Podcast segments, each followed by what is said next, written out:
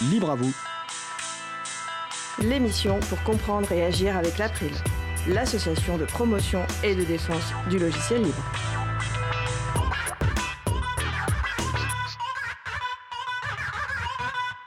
Bonjour à toutes, bonjour à tous, vous êtes sur la radio Cause Commune 93.1 FM en Ile-de-France et partout dans le monde sur le site causecommune.fm. Merci à vous d'être avec nous. Donc la radio dispose d'un web chat, donc utilisez votre navigateur web et rendez-vous sur le site de la radio causecommune.fm, cliquez sur chat et rejoignez-nous ainsi sur le salon dédié à l'émission. La radio dispose également d'une application Cause Commune pour téléphone mobile. Nous sommes mardi 1er octobre 2019, nous diffusons en direct, mais vous écoutez peut-être un podcast ou une Soyez les bienvenus pour cette nouvelle édition de Libre à vous, l'émission pour comprendre et agir avec l'April, l'association de promotion et de défense du logiciel libre. Je suis le délégué général de l'April. Le site web de l'April, c'est april.org et vous y retrouvez d'ores et déjà une page consacrée à cette émission avec des références que nous compléterons après, évidemment, l'émission. N'hésitez pas également à nous faire des retours pour nous suggérer des améliorations ou simplement nous remercier ou nous féliciter, plutôt nous remercier nos invités. Plutôt, euh, les formulaires de contact sont sur le site de l'April. Si vous souhaitez réagir en direct pour poser une question, euh, n'hésitez pas à vous connecter donc soit sur le salon web de la radio, donc sur causecommune.fm, soit vous pouvez même appeler le 09 50 39 67 59. Je répète, 09 50 39 67 59. Nous vous souhaitons une excellente écoute. Alors, on va passer au programme de l'émission. Nous allons commencer dans quelques secondes par une présentation de la licence Co-Libre, métier de la communication, chef de projet logiciel libre, avec Vincent Mabillot. D'ici une dizaine de minutes, nous aborderons notre sujet principal qui portera sur les logiciels libres pour l'audio et la musique assistée par ordinateur, avec nos invités Olivier Humbert et Yann Colette. En fin d'émission, nous aurons la seconde chronique, la pituite de Luc. À la réalisation de l'émission aujourd'hui, Patrick. Bonjour Patrick, Patrick Roseau. Bonjour tout le monde et bon après-midi. Merci. Alors, comme à chaque émission, on va vous proposer un petit quiz. Je vous donnerai les réponses au fur et à mesure de l'émission. Et si vous souhaitez apporter la réponse, n'hésitez pas à vous contacter sur le salon web ou nous donner la réponse par les différents réseaux sociaux. Alors, lors de l'émission du 24 septembre 2019, nous avons parlé d'un logiciel libre pour faciliter la gestion et la valorisation du bénévolat dans les associations. Quel est le nom de ce logiciel? Ça, c'est la première question. Deuxième question. Nous avons déjà évoqué dans l'émission du 7 mai 2019 l'exposition itinérante de l'April expliquant les logiciels libres au grand public. Quel est le nom de cette exposition? Deuxième question. Tout de suite, place au premier sujet. Alors, nous allons commencer par une présentation de la licence Co-Libre, métier de la communication, chef de projet, logiciel libre et conduite de projet, avec Vincent Mabillot. Donc, Vincent est normalement avec nous au téléphone. Bonjour Vincent. Salut Fred, vous m'entendez? On t'entend très bien. Alors déjà, euh, première question, euh, bah, qui es-tu? Euh, Que fais-tu dans la vie, cher Vincent? Je suis maître de conférence en sciences de l'information et de la communication. Je suis enseignant-chercheur à l'Université Lyon 2. Je suis chercheur dans une équipe de recherche qui s'appelle Marge, qui est une équipe en littérature, mais aussi en sciences de l'information et de la communication, où je fais des travaux qui sont plutôt tournés autour de tout ce qui va être pratique communautaire et notamment autour des communautés du logiciel libre, du peer-to-peer, mais aussi ce qui va être ce que j'appellerais la LAO, la littérature assistée par ordinateur, puisque c'est une équipe de littérature. Euh, puis à côté de ça, eh ben, je suis aussi responsable donc à l'université Lyon 2 d'un parcours de formation, une licence pro qui s'appelle la licence qu'on appelle la licence Colibre et dont l'intitulé exact c'est une licence professionnelle, métier de la communication, chef de projet et puis notre spécialité c'est donc logiciel libre et conduite de projet. D'accord, bon, bah, tu réponds directement déjà, indirectement à la deuxième question. J'avais demandé ce qu'était la licence euh, Colibre en quelques mots. Donc, euh, depuis quand existe-t-elle et quels sont les, objectifs principaux de cette licence? Ben, Du coup, c'est une licence qui existe maintenant depuis 2008. Enfin, les premiers étudiants sont sortis en septembre 2008. C'est une licence qui a pour vocation à former des gens qui vont donc être des chefs de projet. Alors la particularité en fait de cette licence, c'est de, former des professionnels de la communication. La, touche particulière qu'ils vont avoir ces, professionnels de la communication, c'est qu'on les fait travailler essentiellement, fait même exclusivement avec des logiciels libres pendant leur année de formation. Avec cette idée que cette touche particulière, eh bien, elle a plusieurs, plusieurs raisons d'être. C'est à la fois une démarche pédagogique, une démarche éthique, une démarche professionnalisante, et puis en même temps une démarche qui est une démarche aussi très pragmatique. Quand je dis démarche pédagogique, ça veut dire que c'est souvent l'occasion pour les, gens qui vont suivre ce parcours de remettre les pendules à zéro sur leur, euh, pratique numérique. comme le logiciel libre n'est pas forcément quelque chose qui est très usité, notamment dans le monde de la communication, eh bien pour les gens qui arrivent dans notre parcours de formation, ça va être véritablement l'occasion de revenir sur leur pratique numérique et puis pas simplement de se servir du numérique de briques et de broc comme ça vient, comme ça se fait, et puis avec le petit truc et le petit machin que Bidule t'a montré un jour ou l'autre, mais d'être plus sur quelque chose qui restructure qu'est-ce que c'est qu'un ordinateur, comment ça fonctionne, qu'est-ce que c'est qu'un fichier, qu'est-ce que c'est qu'un format. Donc d'avoir une connaissance du numérique qui va au-delà de simplement l'utilisation du numérique au coup par coup.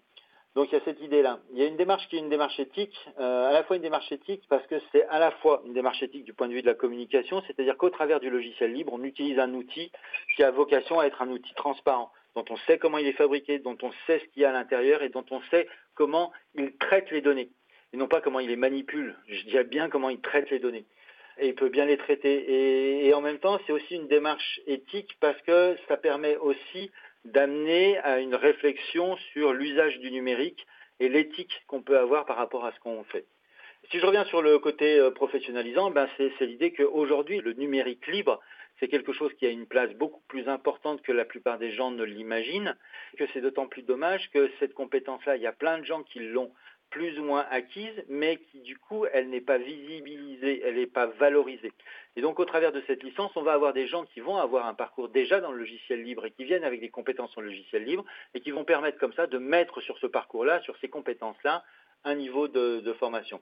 Et puis enfin, euh, quand je dis démarche pragmatique, eh ben c'est vrai qu'on a aussi euh, cette opportunité pédagogique avec le logiciel libre, c'est qu'on fait travailler nos étudiants avec des outils qu'ils peuvent utiliser à la maison en toute légitimité, en, en, toute innovation, c'est-à-dire que quand on va utiliser un logiciel de création en PAO, eh ben ils, ils vont Publication citée par ordinateur, hein, on va préciser. Voilà. Exactement. Quand ils vont quand ils vont travailler sur n'importe quel logiciel, on va prendre la version qui marche bien, pas forcément la dernière, mais la version qui marche bien, et pas la version qu'on a pu acheter avec les crédits qu'on avait il y a deux ou trois ans, quatre ans, cinq ans, dix ans. On n'est pas dans cette situation-là. Et, et, et, ce qu'ils vont pouvoir utiliser en cours va être ce qu'ils vont pouvoir utiliser à la maison, ce qu'ils vont pouvoir utiliser aussi dans les structures dans lesquelles ils vont aller faire des stages. Et ça, je pense qu'on en reparlera plus tard un petit peu sur justement cette ouverture professionnelle et où est-ce qu'ils expriment leur talent. Oui, tout à fait. C'est une très bonne introduction et même assez complète. Euh, quels sont les grands points rapidement du programme de formation? Les grands points du programme de formation, en gros, notre formation, elle, elle s'appuie sur quatre axes majeurs. Un premier axe, qui est un axe autour de la communication. Et quand on dit axe de la communication, on ne va pas simplement être dans une approche universitaire de la communication, mais bien dans une approche pragmatique. Mais ça veut dire qu'on va être dans tout ce qui va être aussi bien du côté des théories de la com que du, point de vue des pratiques rédactionnelles. Donc ça va être aussi bien euh, rédiger un, billet sur, sur un site où on tient de l'actualité, que faire un communiqué de presse, que etc. Et puis en même temps, on a une très très grosse partie qui est une partie autour de la gestion de projet. Alors quand on est du côté de la gestion de projet, ça veut dire qu'à partir de ce moment-là, on va être aussi bien du côté de la communication événementielle d'un côté, mais du côté de la gestion de projet, on a aussi tout un accompagnement des pratiques de changement parce que le logiciel libre est souvent confronté à ces logiques de pratiques de changement. Comment on passe d'une application à l'autre, comment on fait migrer un ensemble de personnes qui utilisent des solutions à un moment donné vers d'autres solutions, qu'est-ce qui va les rendre attractifs et qu'est-ce qui va faciliter ce, changement? Et puis enfin, ça veut dire que dans ces facilitateurs de changement, il y, a, des logiques qui sont des logiques pédagogiques, d'où le fait qu'à l'intérieur de notre formation, il y a aussi une forte part qui est dédiée à la didactique et à cet apprentissage-là. Mais dans les deux autres grands axes qu'il va y avoir à l'intérieur de notre, euh, notre formation, il y a de la pratique logicielle. Et quand on dit il y a de la pratique logicielle, il y a de la pratique logicielle qui est intensive, c'est-à-dire qu'effectivement, il va y avoir pour nos étudiants de la pratique logicielle qui va être aussi bien de comprendre ce que c'est qu'un operating system et de savoir s'en servir. Ici, nous, on utilise un operating system qui est, qui est du GNU Linux. Pour être plus précis, on utilise, nous, basiquement une distribution qui s'appelle Linux Mint Debian Edition. Donc, on essaye de faire un compromis entre du Debian et puis en même temps quelque chose qui est accessible parce que nos étudiants, ça on y reviendra aussi, viennent de différents horizons, puissent dès le lendemain où ils rentrent en cours, euh, se servir de la solution sans avoir l'impression d'avoir une grosse rupture de pratique. Donc beaucoup de pratiques logicielles en infographie, en montage vidéo, en développement. Ils vont cette année, ils vont s'initier à Python. Ils font aussi du site web, ils font aussi du HTML. Donc on a un panorama, je dirais, de pratiques numériques et de pratiques logicielles qui est conséquent. Et puis enfin, euh, l'autre part qui est importante, c'est qu'on ait une licence professionnelle. Ça veut dire que derrière licence professionnelle, il y a un parcours qui est professionnalisant. Parcours professionnalisant, ça veut dire qu'on va former les étudiants à être capables, à la sortie de cette licence, donc qui va être un bac plus 3, d'être en situation de rechercher un emploi, de rechercher une activité professionnelle dans des secteurs qui sont très variés. Mais voilà, notre objectif à nous, c'est de faire en sorte que quand les étudiants ils ont fini leur année, eh bien, dans le meilleur des cas, et c'est arrivé plein de fois, eh ben, ils restent dans l'entreprise où ils ont fait leur stage et ils sont plus stagiaires, ils sont embauchés. Puis sinon, ils, ils savent qu'ils sont compétents pour aller chercher du boulot à un endroit où ils ont envie, de trouver de l'activité à l'endroit où ils en ont envie, que ce soit en France ou à l'étranger d'ailleurs. Alors, d'ailleurs, Vincent, donc là, tu, avances sur ma dernière question, mais on va avancer et on reviendra après sur le stage et projet tutoré, mais rapidement parce que le temps, le temps passe. Euh, quels sont justement les principaux débouchés pour euh, les, les étudiants et étudiantes qui sortent de la licence Colibre? Alors les principaux débouchés, c'est des débouchés qui sont autour de chargés de com. Alors ce qui marche pas mal, c'est qu'en réalité, on a pas mal d'étudiants qui, vont trouver, notamment dans leur stage, des débouchés auprès des, entreprises qui déploient du logiciel libre et ils vont les accompagner dans leur communication auprès de leur clientèle, auprès de la formation, etc. Donc ça, c'est une partie du secteur. Un autre secteur qui est un secteur fort des débouchés, c'est le secteur de la médiation numérique. Donc que ce soit en termes de formation, que ce soit dans tout ce qui est l'éducation populaire ou dans des dispositifs d'accompagnement et de formation. Et puis enfin, je veux dire, il y a des étudiants qui vont euh, utiliser ces, compétences qu'ils ont apprises pour les intégrer dans n'importe quelle pratique où il y a de la communication. C'est-à-dire que typiquement, je pourrais prendre l'exemple d'une étudiante euh, qui est devenue responsable de la com euh, d'une entreprise de tourisme qui fait naviguer des bateaux sur des canaux dans, dans, le sud de la France, par exemple. Donc c'est très large. Il faut bien voir qu'on a des étudiants, et ça c'est effectivement quelque chose qu'on n'a pas évoqué encore, mais on a des étudiants qui viennent de profils qui sont très différents. On a des gens qui vont arriver avec un BTS de tourisme, on a des gens qui vont arriver avec une maîtrise d'archéologie. Et eh ben, dans tous les cas de figure, ce qu'ils vont chercher chez nous, ce n'est pas un métier en particulier qui sera le même pour tous. Ce qu'ils vont chercher, c'est d'enrichir des compétences qu'ils ont déjà avec une culture qui sera augmentée. D'accord. Euh, avant ma dernière question sur le stage et projet tutoré, je relais une question qui est sur le salon web de la radio. Donc la question c'est est-ce que vous avez prévu de vous mettre dans les normes euh, compte personnel de formation avec des certifications éligibles euh, ou est-ce que c'est difficile pour vous de le faire? Alors la difficulté qu'on a, c'est que préalablement on faisait partie des formations qui étaient éligibles, mais les changements font que pour les universités c'est pas aussi simple que ça. Et c'est quelque chose qui se fait en centrale chez nous. Donc je dirais que, nous, en tant que tel, en tant qu'équipe pédagogique, on n'a pas la main sur ce truc-là. Euh, l'autre difficulté, c'est une difficulté qui est pratiquement une difficulté éthique. C'est que très souvent, pour rentrer dans ce type de dispositif, il faut ultra modulariser. Quand on dit ultra modulariser, c'est créer des grandes formations et des grandes formations qui sont construites autour de compétences. Et franchement, d'un point de vue éthique, pour moi aujourd'hui, ça pose un vrai problème, cette question de dire qu'on forme à des grandes compétences, parce qu'immanquablement, pour le secteur public que nous, on représente en tant qu'université. On va nous laisser les secteurs de compétences qui sont les secteurs de compétences non rentables pour nous piquer, entre guillemets, les secteurs de compétences qui sont rentables. C'est-à-dire qu'une surmodularisation, une surmodularisation autour de la compétence, c'est de faire en sorte qu'on arrache des choses. Et puis moi, d'un point de vue pédagogique, eh bien, et ça, ça va nous ramener à ta prochaine question parce que tu, parlais de, ça fait deux trois fois que tu dis qu'on va parler de projet. On va parler de projet. Eh bien, c'est bien cette logique projet-là. C'est-à-dire que quand on est dans de la formation de compétences, on ne peut pas travailler sur de la formation projet. C'est-à-dire que de la formation de compétences, c'est de la formation qui, qui prend un grain et qui dit ben voilà, vous allez faire 12 heures de GIMP et vous allez être un caïd dans GIMP. À quoi ça sert GIMP? À quoi comment ça s'intègre dans un autre projet? Jamais on en parlera. Donc, du point de vue mercatique euh, du point de vue marketing, c'est très pratique de dire je vais vous former à, un truc sur les réseaux sociaux, mais le sens que ça prend dans une logique de communication, ça on passera totalement à côté et on restera dans une logique de mode ou une logique économique qui dit bah, je peux te payer que 8 heures de ceci ou que 8 heures de cela. Peu importe si ça a du sens ou pas. D'accord, alors je précise que GIMP est un logiciel libre de création et de retouche d'images. Donc ma dernière question euh, en une petite minute, donc le stage et le projet tutoré qui rentrent dans le cadre de la formation euh, de ces étudiants. Alors, le projet tutoré, c'est un truc qu'on, c'est, du grain à moudre qu'on file à nos étudiants. Plus exactement, c'est des entreprises et des associations qui nous font des propositions d'une action de communication pour laquelle, eh ben, ça permettrait de valoriser leur activité.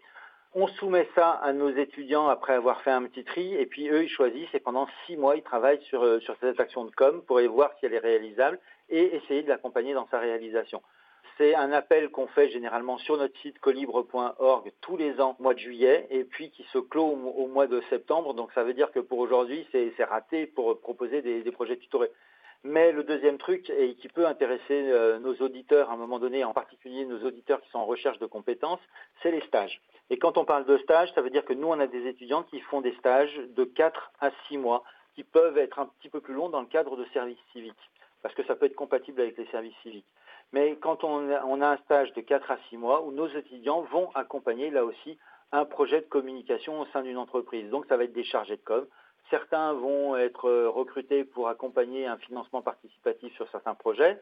D'autres vont être recrutés pour aider à la restructuration de la communication d'un service. Donc là encore, c'est très variable. Il y a des, expériences qui sont très variables. Et là, à ce niveau-là, ben, nous, on est toujours demandeurs de gens qui veulent des stagiaires, qui sont des gens qui amèneront une compétence, alors qui sont en acquisition de compétences, c'est des stagiaires, il ne faut pas l'oublier, mais en même temps qui amèneront cette culture et cet intérêt pour amener des changements dans nos pratiques numériques et d'avoir une attention particulière sur ce qu'on fait et sur la façon dont on communique. Alors d'accord, toute dernière question d'un point de vue du stage, c'est quelle période le stage? Le stage, alors le stage en, règle générale c'est de mi-avril jusqu'à fin septembre. Grosso modo, c'est la période dominante. Il n'en reste pas moins que pour des entreprises qui sont plutôt localisées euh, à côté de chez nous ou localisés à côté de l'endroit où résident certaines fois nos étudiants quand ils rentrent en week-end chez eux. On peut faire aussi ce qu'on appelle nous des stages perlés, c'est-à-dire des stages où l'étudiant ou l'étudiante vont venir un jour par semaine dans la structure pour s'imprégner de la structure, grosso modo à partir d'octobre-novembre jusqu'au début avril. Et puis à partir du moment où ça commence la période de stage comme les autres, eh ben on prend tout le monde. Pour ceux qui ont la, possibilité, alors pour cette année c'est râpé, mais pour, pour d'autres années, eh ben, ce qui est aussi envisageable, c'est de faire des contrats de professionnalisation où là, on est encore sur un rythme un petit peu différent, où on a un emploi du temps qui est adapté pour que des étudiants soient deux jours par semaine en entreprise et, euh, ou dans une association qui peut prendre des contrats de professionnalisation et trois jours en cours, et ce jusqu'au mois d'avril, et après, ils font l'intégralité de, ce qui leur reste en entreprise. Bah écoute, euh, merci Vincent. Je rappelle donc le site web de Colibre, colibre.org, sur lequel vous trouverez toutes les informations, que la, formation vous intéresse pour faire la formation, ou simplement que vous soyez entreprise, association, collectivité, et que vous souhaitiez proposer stage ou projet tutoré pour euh, l'an prochain. Bah écoute, merci Vincent, je te souhaite une belle journée et à bientôt. Eh ben, c'est moi qui te remercie Fred, à bientôt, au revoir. Au revoir. Alors, on va faire une euh, pause musicale, on va écouter 4 machines par Dag Z et on se retrouve juste après.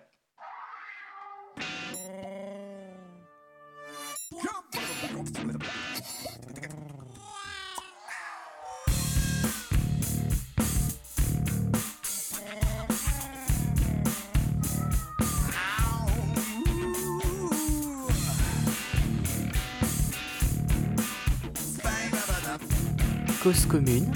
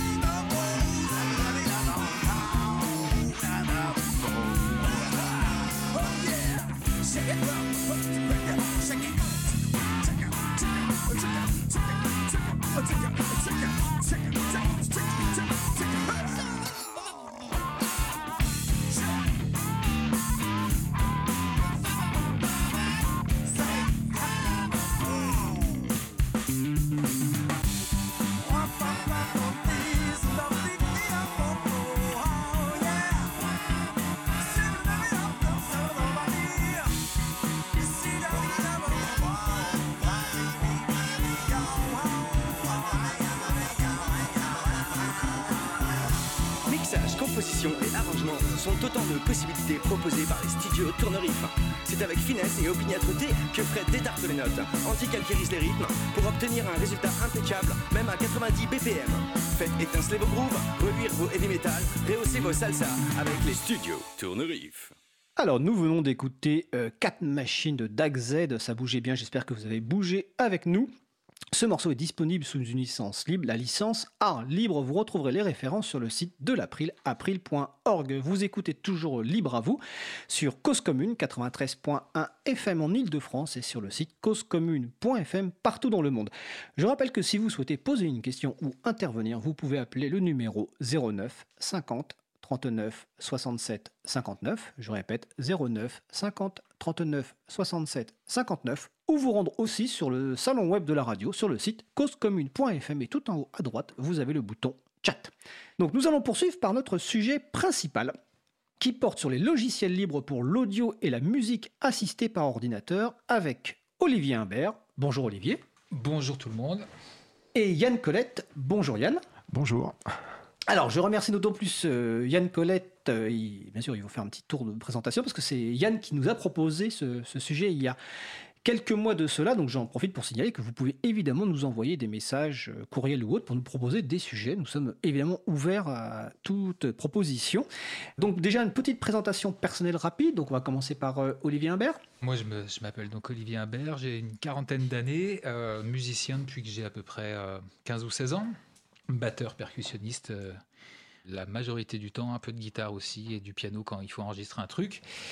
Qu'est-ce que je peux vous dire d'autre Que j'ai été prof de musique pendant 10 ans, que euh, j'ai été chargé de développement jeunesse en mairie euh, pendant 3 ans et demi, et que je participe à du développement de logiciels libres, spécialement du logiciel libre dédié à la création musicale et artistique en général.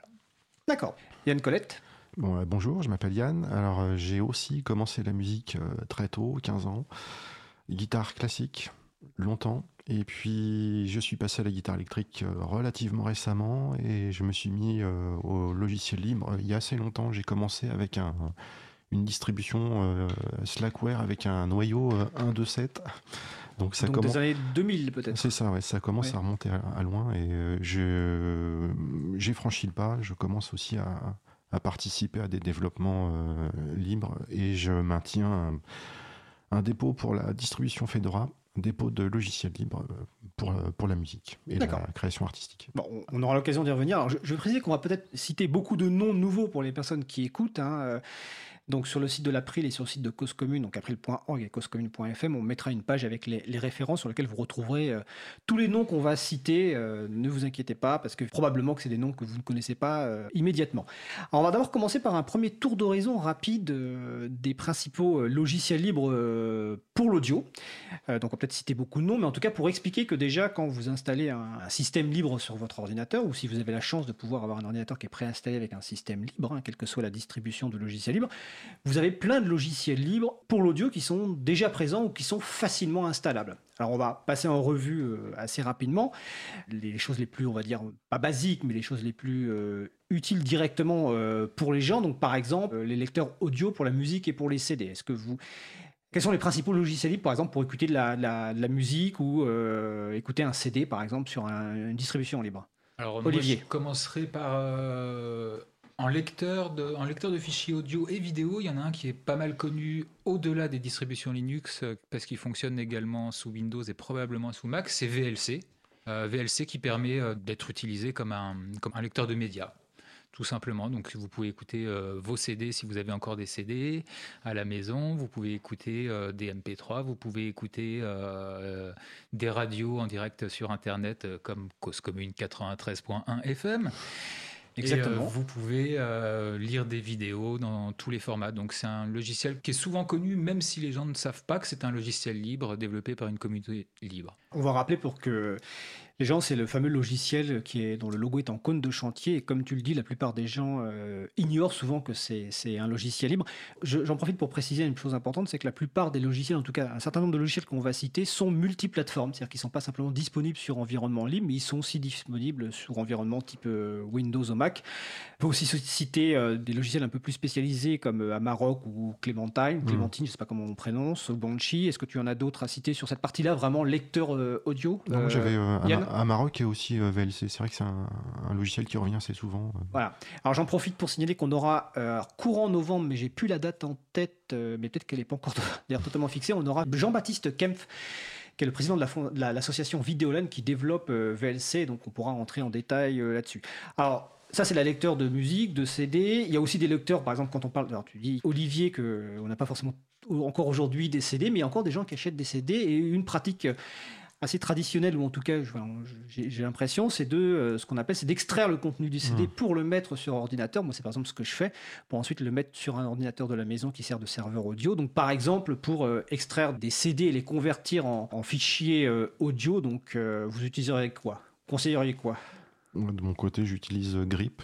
Grip C'est un petit logiciel assez rapide qui fait ça assez rapidement et plutôt simple à utiliser. D'accord. Il y a aussi K3B peut-être qui fait aussi l'extraction de DVD. Ouais, moi j'étais en train de réfléchir. C'est vrai que ça fait quelques années que fais pas, ça. j'ai pas ripé un CD. Donc oui, peut-être. Si j'avais à le faire maintenant, je pense que je me dirigerais vers K3B ou peut-être ReaperX, il me semble, de mémoire, un petit logiciel. euh, Bon, celui-là pour le coup qui fonctionnait que sous distribution Linux. Voilà, K3B, je pense. D'accord. Bon, en tout cas, c'est des j'utilise effectivement euh, assez souvent K3B où euh, il y a aussi Handbrake pour les, DVD, mais qui, je crois, ex- extrait aussi la partie audio. Autre usage potentiel, c'est la conversion de fichiers, de format de fichiers, parce que ça, on le fait assez souvent, notamment par exemple à la radio. Là, sur la conversion de fichiers, euh, est-ce que vous avez des logiciels que vous conseilleriez Peut-être un en mode vraiment avec une interface graphique, on va dire, et peut-être un en mode ligne de commande? Alors, euh, moi, je conseillerais que un logiciel en ligne de commande. Ah. C'est plutôt euh, FFmpeg. euh, FFmpeg, donc, qui est très- très utilisé. Une, une boîte, euh, une boîte à outils complète euh, qui fait tout. D'accord. Et pour quelqu'un qui ne veut pas utiliser la ligne de commande, c'est-à-dire qui veut vraiment utiliser un outil graphique, Audacity peut-être, qui permet de faire de, pas mal de conversions? Pour la musique, ouais, Pour l'audio, Audacity, Pour l'audio pour, l'audio, euh, pour euh, Nbreak aussi, il me semble qu'il fait ça, non? Alors, Je on me signale euh, sur le salon web euh, quelqu'un qui s'appelle R1. Erwan, salut Erwan. Ah, mais attendez, ah, alors, par contre, on ne nous révèle pas normalement. euh, moi, je dis R1. Mais bon, je rappelle qu'on est en direct. hein, donc, c'est R1, qui visiblement que Olivier connaît, qui nous signale effectivement que Handbrake euh, fait ça aussi. Alors, on continue un petit peu la liste. Donc, vous- je répète aux personnes qui nous écoutent, vous inquiétez pas, on mettra sur les sites web euh, les références des noms qu'on a cités. Et puis surtout, si vous avez une distribution libre euh, qui est installée, vous pouvez aller regarder dans votre euh, Logitech de logiciels. Vous les retrouverez tous ces logiciels. Et pour certains, sont eff- effectivement disponibles aussi sur les plateformes Windows et Mac. Alors là, on va se rapprocher un peu plus du sujet direct de l'émission, c'est l'enregistrement et le travail du son. Quelques logiciels à citer, et on y reviendra peut-être plus en détail tout à l'heure. Ouais. Là, de ce côté-là, euh, pour l'enregistrement, euh, j'utilise souvent Aud- Audacity. Ouais. Parce qu'en fait, euh, ça fait l'enregistrement, mais on a aussi après du, du post-traitement, des bruitages et travail de découpage du, de l'échantillon, mais aussi pour l'enregistrement multipiste, j'utilise Qtractor. Qtractor, Ouais, il y a un logiciel plus, plus complet, plus pro, qui s'appelle Ardour pour le- l'enregistrement multipiste, mais voilà, c'est un peu plus professionnel. D'accord. Est-ce que, Olivier, tu veux compléter sur cette partie-là, sur cette liste? En logiciel libre et gratuit, non, ce sera à peu près la même liste. Audacity qui est euh, très connu aussi parce que pareil, multiplateforme, ça fonctionne sous Mac, ça fonctionne sous Windows, Ouais. ça Mhm. fonctionne sous Linux. Je pense qu'à peu près euh, les deux tiers des podcasts euh, faits sur la planète euh, sont réalisés à un moment avec euh, l'utilisation d'Audacity. Ardour aussi. Alors Ardour, c'est surtout pour faire de ce qu'on appelle de l'enregistrement multipiste, c'est-à-dire d'enregistrer plusieurs pistes en même temps. Typiquement, ça va être enregistrer une session avec cinq musiciens qui jouent leurs morceaux comme s'ils étaient en live, avec chacun un micro et on enregistre tout ça en même temps. Euh, Ardour qui utilise aussi un petit peu le MIDI, donc ça c'est plutôt pour ce qui va être euh, synthèse sonore, euh, commande de machine euh, extérieure. Q-Tractor aussi, ouais, j'aime bien aussi Q-Tractor. Euh, Q-Tractor ou Traverso, qui est un autre petit logiciel libre qui permet euh, de, de- de faire du multipiste rapide, qui n'a pas la prétention d'être un gros logiciel euh, à capacité professionnelle, mais qui permet d'aller un peu plus vite que si on avait besoin d'utiliser Audacity pour faire la même chose. Et puis il y en a cinq ou six autres. D'accord. Alors sur le salon web, Steph demande est-ce que l'Ubuntu Studio, ça existe encore? Oui. Oui, donc la réponse est oui, Steph. Je vois une autre question, mais je la poserai tout à l'heure pour Olivier. Quelqu'un qui demande, euh, enfin je la pose maintenant, mais tu y répondras plus tard. euh, c'est pour quand LibreZig 3 Je pense que. Et la de seconde question, est-ce qu'il y aura une catapulte à piano? Donc visiblement c'est quelqu'un qui doit te connaître, parce que je ne comprends même pas la question, mais je suppose que toi tu la comprends, donc tu y répondras euh, plus tard. Je précise que sur le salon web, encore une fois, il y a Muman qui nous dit qu'il y a aussi les outils de Music Brains, donc euh, Picard, le Tiger. Bon ben on mettra toutes ces références sur le site de l'April. On continue la liste euh, sur l'écriture de partitions musicales. Alors, j'utilise beaucoup euh, Muscore. Comme, alors, Muscore. Muscore, c'est vraiment un, un- un outil d'édition de partitions euh, professionnel qui joue aussi les partitions. Il y a un rendu sonore derrière. Et euh, pour la partie guitare aussi, la compatibilité avec Guitar Pro, il y a Tux Guitar qui est vraiment un, un bon outil. Alors, ça, je, c'est- c'est- je vais le, enfin, je vais le tester. Mon fils va le tester euh, parce qu'il connaît Muscore et en cherchant, en préparant l'émission, je suis tombé sur Tux Guitar que je ne Mhm. connaissais pas. On l'a installé hier, donc il me dira ce qu'il en pense. Il y a aussi GNU Lillipond, vous connaissez? Oui. Alors là, là, pour le coup, c'est euh, sans interface C'est- graphique. là, ce coup, Ouais, c'est sans un- interface graphique, mais comme tout à l'heure, FFmpeg, Mhm. tu en parlais. Là, effectivement, c'est un outil sans interface graphique. Alors, sans interface graphique, mais il y a des interfaces graphiques qui existent pour Lillipond. Qui existe pour. Lillipond. Voilà. Voilà. De- par défaut, lui, effectivement, C'est un Voilà. langage de C'est programmation. un langage de programmation qui permet de faire des partitions et des gens ont développé des interfaces graphiques. euh, ça. Alors Steph me confirme que Tux Guitar c'est top, oui. Il y a une grosse activité sur le salon web aujourd'hui. Je pense que ce sujet intéresse beaucoup de personnes. Alors dernière question avant de, dernier thème, même s'il y en a sans doute d'autres sur les logiciels. Euh, voix sur IP. Peut-être qu'on peut citer. Alors moi, je citerai déjà Mumble qui est un, un outil qui est Sur ce sujet, je, suis- je suis sec. D'accord. Donc qui permet, euh, qui est notamment utilisé beaucoup pour les Mhm. jeux en réseau, etc. Euh, Est-ce qu'il y en a d'autres que peut-être Olivier tu connais? Pas du tout. Pas du tout. Eh ben, en tout cas, Je sais pas si Discord, c'est. Non? euh, Discord, je crois que c'est Si c'est c'est- plutôt un forum, non? Il y a Forum qui fait aussi voix sur IP. bon. Je sais qu'il y a un. Alors on va demander aux experts qui sont Ouais, sur le faudra- salon faudra- web, parce que visiblement j'ai l'impression que les experts se sont réunis sur le salon aujourd'hui. confirmer. Mhm. Donc voilà, ça c'est un tour d'horizon rapide des principaux logiciels libres pour l'O2 et il y en a, et il y en a bien d'autres. Euh, après on va aborder certains, certains plus en détail dans le cours de l'émission. Alors on me signale Matrix aussi, sans doute donc pour la voix euh, sur IP. Alors je pourrais pas citer tous les, si- les, les logiciels qu'on me cite sur le salon web, Mhm. parce que sinon on va y passer l'émission je pense, mais en tout cas merci de les citer, euh, des indiquer. Et donc je rappelle que si vous avez une distribution libre, la plupart vous allez les retrouver installés par défaut, et sinon il suffit de les installer via votre outil d'installation de, de logiciels. Et pour certains, euh, on essaiera de mettre les références. euh, ils sont multiplateformes, c'est-à-dire que si vous êtes sur Windows et sur Mac, vous pouvez les retrouver. Donc l'ONU Game me, me confirme que Discord fait la voix aussi. Alors après ce petit tour d'horizon, on va faire un petit passage technique. Alors là, c'est un peu un défi pour mes invités, mais je pense que c'est assez important parce que euh, dans l'imaginaire des gens sur logiciel libre et, et, et- et la musique, euh, c'est un peu comme logiciel libre et imprimante. C'est, c'est, ça n'a jamais fait un très bon ménage. Bon, dis ça par expérience parce que hier, j'ai réglé un problème euh, d'imprimante. Donc, on va faire une petite explication technique rapide sur le fonctionnement du son sur les systèmes libres pour que les gens comprennent un petit peu comment ça fonctionne et aussi les progrès qui ont été faits. Alors, qui veut se lancer sur cette partie-là pour expliquer les différentes Ah, moi, couches matérielles et logicielles? Donc, Olivier Imbert. Ah, Je, je veux bien qu'Olivier commence. Eh ben, parfait. Euh, alors on va dire que depuis une dizaine d'années, ça a vraiment vraiment avancé. Si on fait attention à choisir le bon matériel, euh, normalement on branche, ça marche et on n'y pense même pas.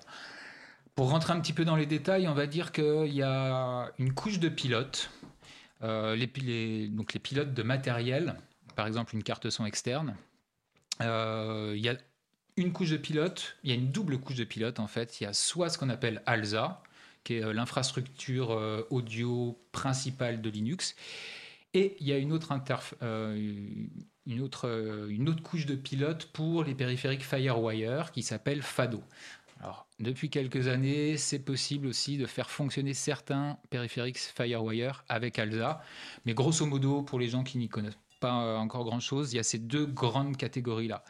Ensuite, par-dessus, Alors, on va peut-être préciser euh, sur cette première couche qu'un pilote, le driver en anglais, c'est en fait euh, ce qui permet en fait au noyau du système d'exploitation, donc en l'occurrence là le noyau Linux par exemple, de piloter La carte. C'est ça, c'est quasiment le- c'est- c'est c'est la façon dont on va piloter au niveau matériel, Au niveau la matériel, carte. voilà. Ça n'a rien à voir avec du logiciel qu'on va utiliser pour enregistrer, pour faire Exactement. des voilà. sonores ou donc tout ça. l'utilisateur ou l'utilisatrice finale ne voit pas ça. C'est au niveau vraiment du noyau. Mais c'est important de comprendre ce fonctionnement. Donc ça, ça, ça, c'est la première couche, le pilote. Voilà, il y a, la- il y a les- les- ces premières couches. Au-dessus de ça, on va avoir des couches qui vont servir de qu'on va appeler des serveurs sons.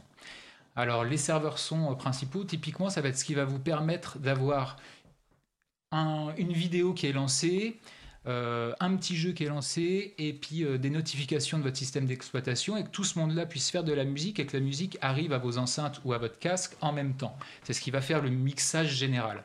Donc on a un serveur son qui est un peu dominant pour l'utilisation, on va dire, bureautique classique ou multimédia classique, c'est-à-dire écouter euh, de la musique ou lire des, des vidéos. Ce serveur son-là, il s'appelle Pulse Audio. À côté de ça, pour le sujet qui nous intéresse aujourd'hui, nous, on a besoin de spécificité sur, ce, sur un serveur son, c'est-à-dire de pouvoir faire ce qu'on appelle de temps réel. C'est-à-dire que quand on va jouer, on veut entendre le son au moment où on le joue et pas qu'il y ait une latence de 20, 30, 40, 50 millisecondes et qu'on entende le joue de, le- le- ce qu'on joue après qu'on l'ait joué. Parce que c'est vraiment perturbant pour un musicien. Donc pour ça, il y a un serveur son spécifique qui a été développé euh, à la base sous Linux, mais qui commence à fonctionner, euh, qui fonctionne sous Mac et sous Windows aussi. Euh, ce serveur son, il s'appelle Jack. Et donc ce serveur son là, c'est vraiment typiquement si vous voulez faire de la production audio numérique, c'est ce serveur son que vous allez vouloir utiliser. Il y a des ponts qui existent entre les deux serveurs son pour que tout ce petit monde puisse cohabiter ensemble. Et ça, c'est vraiment une grande avancée qu'on a depuis, je dirais, 3-4 ans. Ça. Mhm. Euh, c'est qu'on peut faire fonctionner les deux en même temps, puisque avant, c'était soit l'un ou soit l'autre, donc c'était un petit peu embêtant, euh, on va le dire, pour, pour les gens qui voulaient, euh, je sais pas moi, écouter une vidéo euh, sur euh, un grand serveur de partage de vidéos bien connu sur le net. Peertube? Peertube, exactement. Et puis euh, qui voulaient s'en utili- l'utiliser pour écouter un morceau euh, qu'ils connaissaient, pour pouvoir travailler leur guitare en même temps, c'était un petit peu embêtant. Maintenant, ça marche, mais euh, c'est transparent. Quand c'est bien réglé, euh, comme sur ce qu'on fait avec, Yann, l'utilisateur, il a à peine besoin de s'en soucier, peut-être des fois d'appuyer sur un bouton sur une interface graphique, mais ça s'arrête là, quoi. D'accord. Alors avant la troisième couche et de faire aussi réagir Yann, je relaye une question donc de Steph euh, sur le salon web. La question euh, quelle solution pour être sûr et certain qu'on a tous les pilotes qui vont bien? Est-ce qu'il existe une doc fiable là-dessus? Ap- Après, alors, juste pour le matériel, en fait, il y, a un- truc relativement simple, c'est quand on achète une carte son USB, si elle est euh, indiquée USB classe compliante, on a 99% de chances de pas se planter. D'accord. ce type de carte-là est très très bien supporté par le. Tu veux compléter, ouais, je, voulais- euh, Olivier, bah, je voulais répondre à la question de, de, de- De Steph, de- de Steph. dans le micro. Ouais. C'était surtout euh, la, la meilleure documentation qui existe parce qu'il y, a il y a des spécificités pour certains matériels, mais bon, quand on a envie d'acheter euh, quelque chose, on a envie que ça marche et pas qu'on pas être obligé de le ramener au magasin euh, deux, deux jours après parce que Mhm. ça marche pas sous Linux. La meilleure documentation qu'on ait euh, à en ce moment, c'est celle de linuxmao.org. Euh, donc c'est euh, tout ce qui concerne Linux et la MAO. Musique assistée par ordinateur. Musique assistée par ordinateur, merci. Et euh, on a, en fait, on répertorie toutes les expériences qui sont rapportées par des utilisateurs. Donc typiquement, vous avez une carte son, elle fonctionne, vous venez le dire, et nous on le répertorie dans une espèce de tableau. Et vous pouvez aussi venir dire, j'ai une carte son et elle fonctionne pas. Comme ça, ça pourra permettre à des gens de ne pas euh, démarrer en achetant un, un matériel qui ne va pas fonctionner sous, euh, sous Linux. Quoi. Et petite précision qui a son importance, c'est euh, linuxmao.org est en français. Donc, euh, Oui, c'est important de le Oui. préciser. On va aussi préciser que vous êtes deux personnes actives du, du- de, de- de ce site et Olivier en est notamment l'un des administrateurs. C'est ça. Donc linuxmao.org, je renvoie ça donc à, à- à Steph et puis à toutes les personnes qui écoutent. On mettra évidemment la référence sur le, sur le site de l'April. Donc on revient sur les explications techniques. La première couche, le pilote, driver. La deuxième couche, les deux serveurs de son, euh, donc euh, Pulse Audio et Jack pour euh, Mhm. les personnes qui veulent plus aller sur la musique assistée par ordinateur. Et puis il y a la troisième couche qui est la couche euh, applicative. c'est ça. ça. Euh, Yann? Alors moi typiquement quand je joue, je, je, vais, je vais démarrer euh, 3-4 applications en même temps. Je vais utiliser un, un logiciel qui s'appelle GuitarX qui simule un ampli euh, de guitare électrique avec plein, euh, plein d'effets, euh, écho, distorsion et, compagnie. En parallèle, je vais lancer Tux Guitar pour jouer une, partition Guitar Pro. Je vais avoir aussi un, un un- une petite table de mixage via le logiciel qui s'appelle NonMixer. Et ensuite, j'ai aussi un, logiciel qui est développé par un, contributeur à Linux, linuxmao.org qui s'appelle Récession, qui est un gestionnaire de, de sessions. Parce que sous. Euh, contraire... s'appelle un gestionnaire de session Alors, sous, sous euh, Mac et sous, euh, sous Windows, le, la façon de travailler, c'est on a souvent une grosse application et on fait tout avec, avec cette application. Sous Linux, c'est un peu différent, c'est qu'on a plein plein de petites applications qui vont faire une tâche particulière.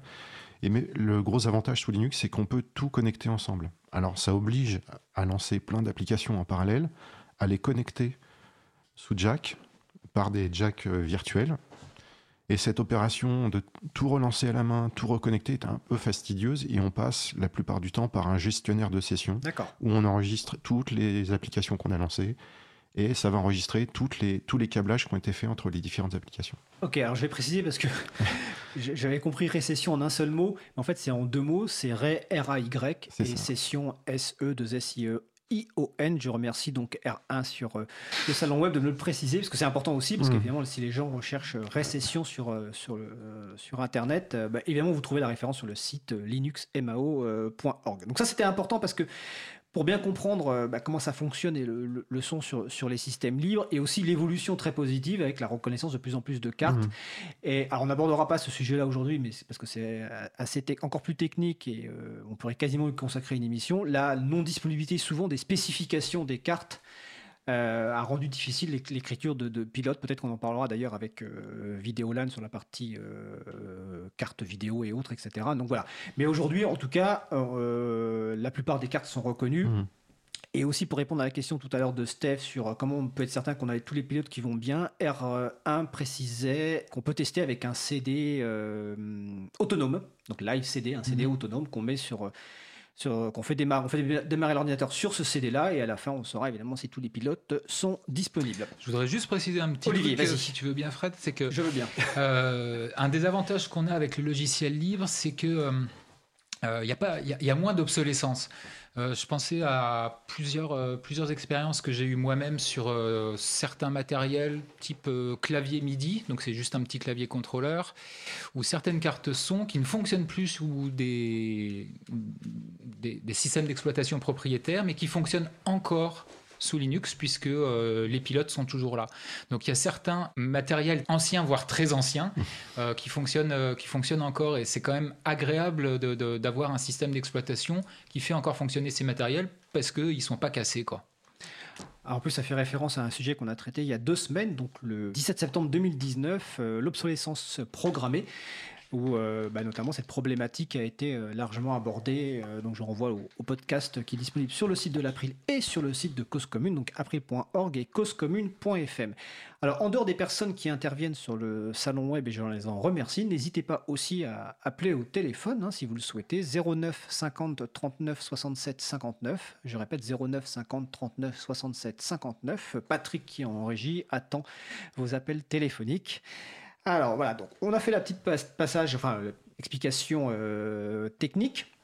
Maintenant, on va aborder un peu plus en détail certains euh, bah, logiciels libres, euh, bah, notamment pour la MAO, parce que c'est comme un petit peu le, sujet principal de, l'émission. Donc, musique assistée par ordinateur. Alors, qui veut commencer un petit peu à parler de son expérience, de son usage de ces logiciels? Peut-être Yann, Yann oh, C'est parti.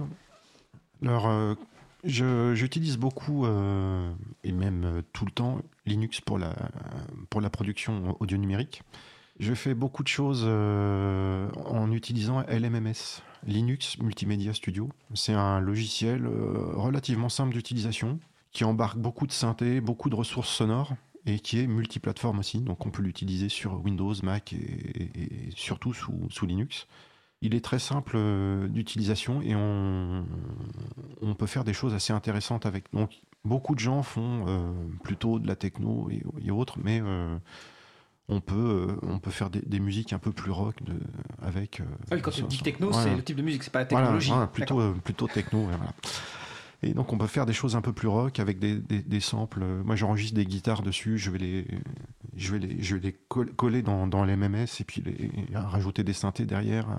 Il y a un système aussi pour concevoir de la, percussion genre batterie qui est relativement simple d'utilisation. Alors c'est un logiciel qui dérive d'un autre outil propriétaire qui s'appelle Fruity Loops et qui euh, hérite de cette partie euh, pour la, composition des, percussions et qui est vraiment simple d'utilisation. Je vous, je vous invite vraiment à l'utiliser, c'est euh, assez sympa.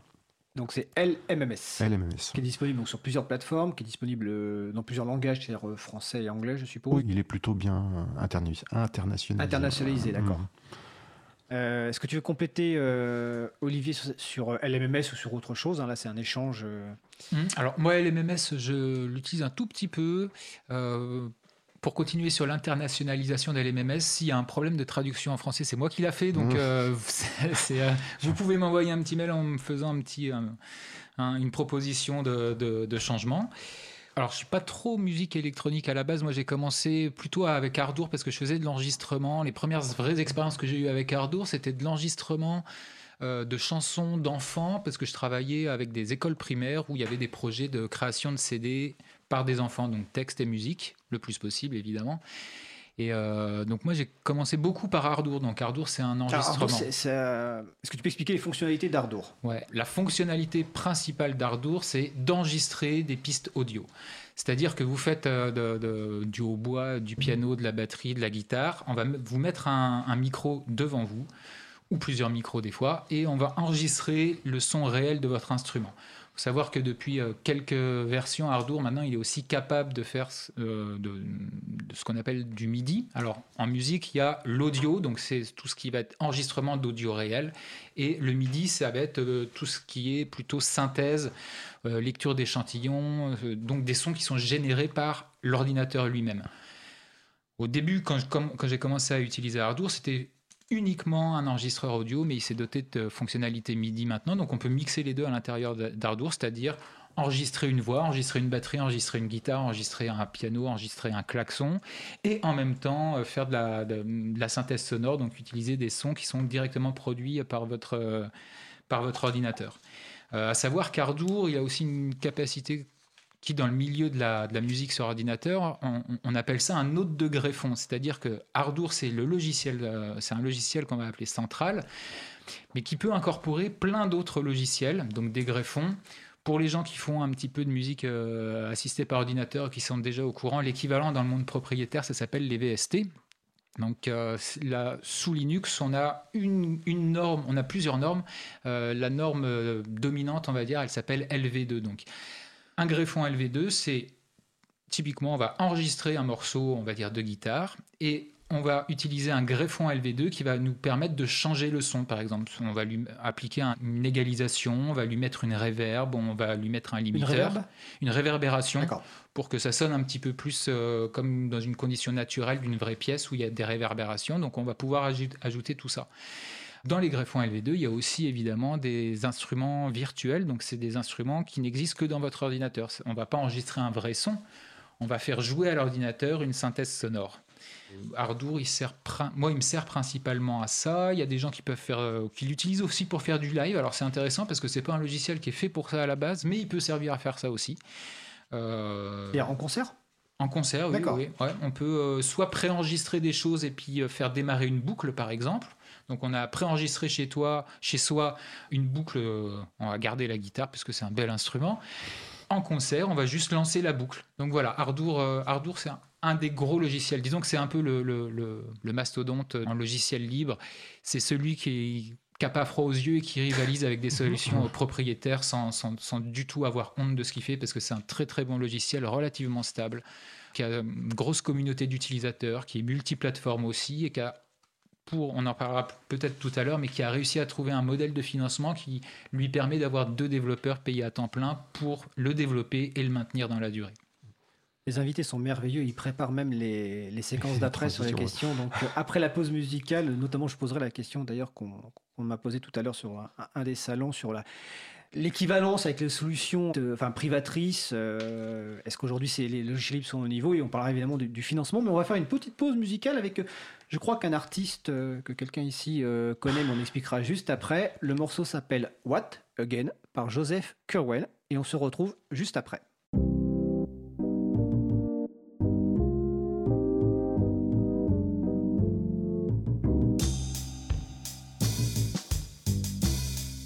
Cause commune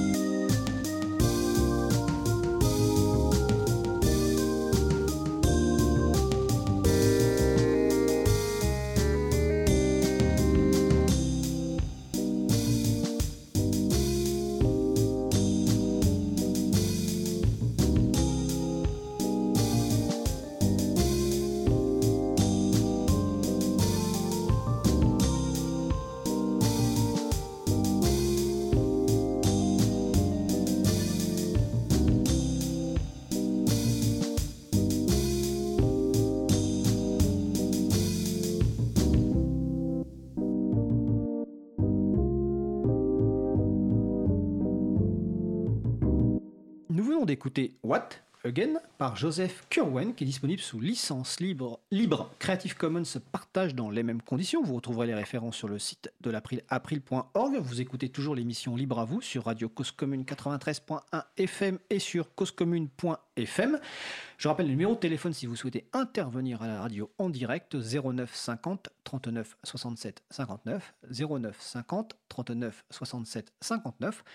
Nous parlons de logiciels libres pour l'audio et la musique assistée par ordinateur. Et je crois, donc avec Olivier Imbert et Yann Colette, je crois que Yann Colette, tu connais un petit peu cet artiste. Est-ce que tu peux bah. nous expliquer ce choix musical? Alors, euh, oui, c'est une composition personnelle euh, réalisée avec euh, LMMS. dont tu parlais juste avant je parlais un instant, il y, a quelques années, l'ensemble des, des, musiques sont disponibles sur, sur Jamendo. Voilà, on, mettra la référence sur le site et c'est sous licence libre, donc vous pouvez les réutiliser euh, librement, vous pouvez les modifier, euh, les faire évoluer, etc. etc. Alors, euh, juste avant la pause musicale, nous parlions notamment donc de LMMS, de Hardour, et sur la salon web de l'émission, donc sur causecommune.fm, vous pouvez nous rejoindre. Il y a une question concernant, alors il faut que je la retrouve, alors concernant le logiciel Sonic Pi en deux mots, et la question de Steph est Quelle pertinence pour la MAO J'ai l'impression que c'est plus un jeu pour apprendre à coder. Alors, qui veut répondre? Alors, je veux bien. Yann Colette, j'ai- vas-y. J'ai commencé un petit peu à regarder. Le Sonic Pi, c'est un langage de programmation pour l'audio. Euh, Sonic Pi, c'est euh, une, une version un peu simplifiée, on va dire, de. Sonic Pi est une surcouche, un autre langage qui s'appelle Super Collider, qui existe depuis quelques années, qui est euh, très très puissant, qui permet, mais qui permet de faire essen- essentiellement des choses autour de l'audio. Alors, c'est pas. Oui, effectivement, Sonic Pi a un côté un peu euh, ludique, mais c'est un langage sérieux. Euh, Il y a une émission qui était passée sur Trax sur le live coding, parce que ces langages servent à faire du, du live coding. Et enfin, si on a la possibilité de glisser le lien, ça on, vaut vraiment mettra le le coup. lien ouais, si je- c'est encore disponible Ouais, en ligne. ouais, c'est, toujours le disponible et ça, ça montre euh, des gens faire des, du, du live en programmant des sons euh, en, en direct et En en, direct. montrant le, le code au, au- au public. C'est, euh, bon, c'est une discipline un peu particulière, mais c'est, voilà, c'est, euh, D'accord. Et comme Mm. dit Erwan sur le salon web, c'est c'est une question de goût. Il y a des personnes qui font des, des trucs barrés avec. Alors, je, je précise à, la- à Patrick en régie qui me signale que l'invité du sujet presse suivant euh, est déjà en ligne. Bonjour. Bonjour. Quel est votre prénom? Alors, je m'appelle Alain Imbeau, je suis euh, président de l'association Musique Libre. Ben, Bonjour Alain, en fait. euh, Salut Ezik on est entre visiblement connaisseurs. Donc, Alain, est-ce que tu as une question ou une réaction? On t'écoute. Bah, une réaction, en fait, c'est vous en parlez bien, en fait, sur euh, sur la question en fait, de la diffusion. Vous avez cité un peu Jamendo, notamment par rapport aux, artistes qui sont disponibles. Euh, bah, en fait, il y a d'autres sites. Est-ce que, euh, notamment, il y a dogmagic.net, dont, dont que, je connais très bien parce que du coup, je suis un des un des animateurs du site. Euh, et que justement, euh, une des questions en fait de la création de la musique sous licence libre, nous, par exemple, on, on a souvent des, euh, des problématiques où euh, des personnes vont créer de leur, enfin, des œuvres avec des logiciels propriétaires ou avec des logiciels libres, et après ils peuvent faire le choix de diffuser leur musique directement sous, licence libre ou pas. Et du coup, il y a, une vraie, y a une vraie question et à mon sens, il y a un vrai lien à faire entre euh, la production avec des logiciels libres et la diffusion derrière avec des licences libres. Alors, tout à fait. D'ailleurs, c'est l'un des points qu'on souhaitait aborder rapidement tout à l'heure, mais par contre, j'en profite pour signaler qu'évidemment, nous aurons l'occasion bah, d'avoir euh, Dogmazic euh, prochainement, sans doute, dans une émission, pour parler effectivement de la partie licence, euh, la partie diffusion, peut-être avec d'autres personnes. euh, donc, en tout cas, Ouais. Est-ce que tu avais une question particulière ou c'était juste une réaction par rapport à ça? Par rapport à, au, une- propos Une réaction une réaction et puis aussi, et puis aussi pour informer aussi qu'un des plus gros sites de musique libre anglo-saxon qui s'appelle Free Music Archive Oui. Est un est en train de se reconstruire en ce moment. Et du coup c'est plutôt une excellente nouvelle pour le pour le microcosme en fait de, la musique libre euh, au sens général parce que c'était un site qui qui se mourait un petit peu depuis euh, depuis peu et euh, donc en fait si vous voulez vraiment aller trouver aussi pas mal de nouvelles nouvelles œuvres et aller voir de nouveaux artistes euh, Free Music Archive aussi très très intéressant aussi. Oui, tout à fait. C'est un site sur lequel on a trouvé pas mal de choses et qui avait annoncé sa fermeture pour des, des problèmes. Donc c'est une bonne chose de savoir que ce site est réouvert. Et effectivement, quand euh, dans Ouais. l'émission euh, Libre à vous, nous ne diffusons que des musiques sous licence libre et euh, en plus de vraiment de totalement libre. Et nos sources de référence, c'est bah, c'est Free Music Archive, c'est archive.org, c'est évidemment euh, Dogmazic et d'autres sites euh, qui existent comme Zik Libre en Bib par exemple, dont on a déjà évoqué. Donc il y a plein de sites sur lesquels on peut trouver de la musique libre. Je crois qu'Olivier Imbert voulait réagir. Ouais, pour les auditeurs, je voudrais juste dire que Ezik, il a été, euh, Alain a été euh, un petit peu timide. Je pense que faut dire que Dogmazic, c'est quand même 50 ou 60 000 morceaux de musique enregistrés. Donc c'est pas 66 juste. 000. euh, 66 000. Voilà, 66 000 morceaux de musique enregistrés, donc euh, vous pouvez vraiment y aller et écouter plein de morceaux différents, de styles différents. Il y a des trucs complètement bizarres, il y a des trucs euh, complètement traditionnels, des trucs que vous pourriez écouter sur la radio, des trucs que vous pourriez écouter euh, si vous le faisiez vous-même et que et que vous ne saviez pas ce que vous faisiez. Enfin, il y a vraiment, enfin, c'est- vraiment un site, un site que je conseille d'aller voir à tous les auditeurs. En tout cas, merci Alain de, de- de- de ton appel. Donc c'est donc c'était Alain Imbaud de Musique Libre et le site c'est dogmazic.net et sur lequel effectivement vous trouvez beaucoup beaucoup de belles musiques et euh, je crois que la- les deux tiers des musiques euh, qu'on diffuse viennent de, on les trouve sur Dogmazic. Donc merci Alain, puis à bientôt. Merci. À bientôt. merci. Salut. Alors, nous allons donc euh, poursuivre après cette intervention tout à fait euh, pertinente. Euh, donc, juste rapidement, parce que j'aimerais qu'on puisse aborder tous les sujets qu'on avait prévus. Là, on a parlé de, logiciels libres individuels. Euh, est-ce qu'il existe des projets de suite logicielle vraiment complète déjà créée pour studio audio euh, et notamment bah, peut-être Librasic, dont Olivier s'occupe. Oui, peut-être qu'il y en a d'autres, je ne sais pas. Olivier Imbert. Alors oui, il y a plusieurs euh, suites logicielles complètes qui sont même des systèmes d'exploitation en fait. C'est-à-dire que vous installez sur votre ordinateur une suite, un système d'exploitation entier dédié à la musique. Un qui est relativement connu, c'est Ubuntu Studio. Donc c'est une version de Ubuntu qui est un système complet. Il y a des navigateurs Internet, il y a des lecteurs de multimédia, il y a un LibreOffice pour pouvoir écrire des documents, tout ça. Mais c'est un, système d'exploitation qui va être dédié à fabriquer euh, de la musique aussi, donc avec des logiciels préinstallés, certains préconfigurés, etc. Euh, il y en a un autre qui s'appelle AV Linux, donc audiovisuel Linux. Il y en a un autre qui s'appelait KX Studio, qui est plus ou moins en train de changer. En fait, le, projet commence à changer. Donc, je, crois qu'il y aura plus de, distribution complète. Il y aura juste une possibilité d'aller chercher certains logiciels dans les dépôts euh, de Cake Studio. Euh, pour parler de moi, avant de, laisser euh, Yann parler du sien, moi je développe un, un système qui s'appelle Librasic. Donc c'est pareil, c'est une distribution complète que vous pouvez utiliser euh, qui vient préconfiguré avec à peu près un millier de logiciels pour faire de la musique. Alors ça va euh, de l'éditeur de partition à l'enregistreur, à des logiciels de, des synthés, je sais pas, doit y avoir 50, 60, 100, je sais même, je les compte même plus. Euh, des logiciels pour apprendre à jouer au piano, des logiciels pour entraîner son oreille à reconnaître les écarts entre les notes et compagnie. Donc il y a vraiment une offre pléthorique, enfin pléthorique il y a une offre. Ouais, il y a une grosse offre et euh, le temps de faire le, tour de l'offre qui existe déjà, euh, il y a de quoi s'amuser avant vraiment d'aller vers des spécialités ou peut-être là les logiciels propriétaires ou commerciaux en tout cas euh, ont leur mot à dire. On peut facilement remplir un disque dur avec toutes ces applications. Hein, ça, Alors là, on a parlé de distribution entière. Yann, toi, tu t'occupes de, la gestion de paquets spécifiques audio pour une distribution logicielle qui s'appelle Fedora. Est-ce que tu peux expliquer Alors, euh, c'est euh, Fedora, c'est une version en avance de phase de, de Red Hat. En gros, tout, tout est testé.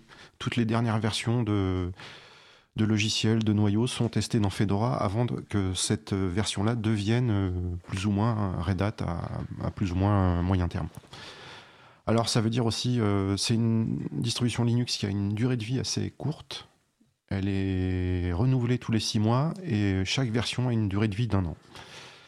On peut rencontrer souvent des problèmes. Là, j'ai passé euh, six mois sur un problème de noyau Linux il y a eu un gros souci euh, sur les dernières versions et heureusement maintenant c'est corrigé. Donc, euh, D'accord. Et donc, toi, tu t'occupes de la gestion de paquets spécifiquement pour l'audio pour cette distribution. À la manière d'un peu de Cake Studio, j'ai un paquet qu'on rajoute dans, dans, Fedora et on peut bénéficier d'un certain nombre de, logiciels qui ne sont pas dans la distribution officielle, et notamment le, le noyau temps réel. Dont on parlait en début d'émission. Voilà.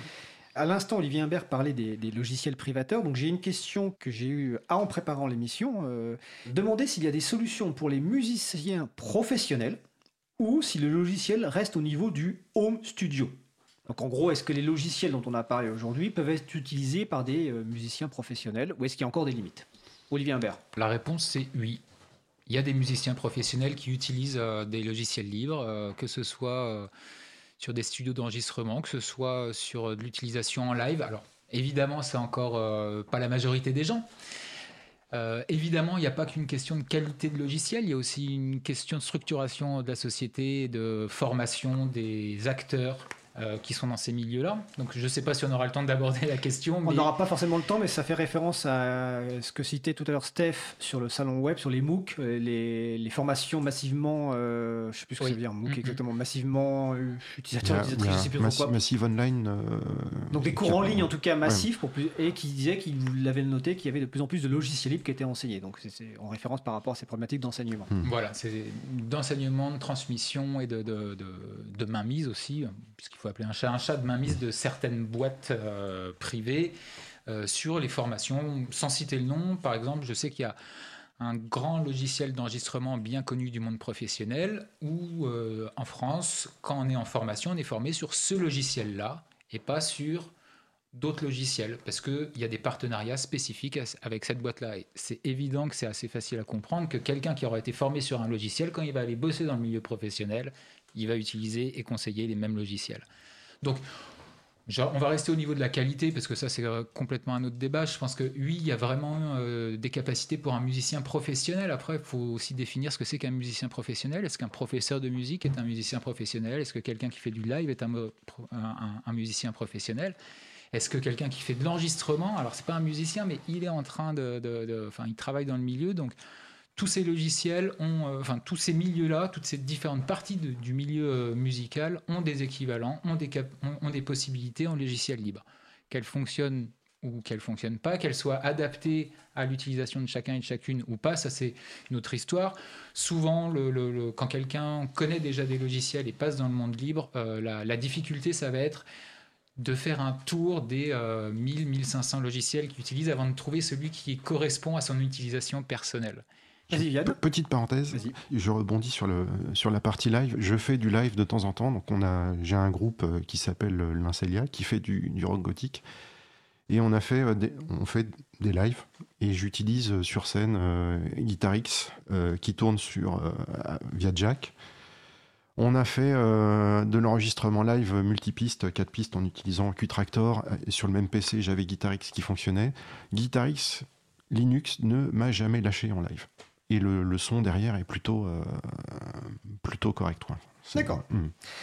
Alors le temps passe vite, mais on refera une émission, et je pense que quand on fera une émission, on invitera euh, Alain de Dogmazic ou quelqu'un d'autre de, de, Dogmazic, parce qu'il y a des sujets dont on souhaitait parler qu'on n'aura pas le temps, notamment sur les ressources audio. J'aimerais terminer par deux, euh, deux questions. La première, bah, tout à l'heure, Olivier, tu parlais d'Ardour, donc juste peut-être un petit point justement sur le financement des projets libres, et notamment d'Ardour. Et ma deuxième question, ce sera... Bah, euh, sur l'accompagnement des gens, donc euh, sortir du web, selon l'expression employée par euh, Olivier en préparant la mission, sur les, sur les formations, sur les ateliers que vous pouvez mmh. animer. Donc Olivier déjà Humbert sur Ardour et la partie financement en quelques mots.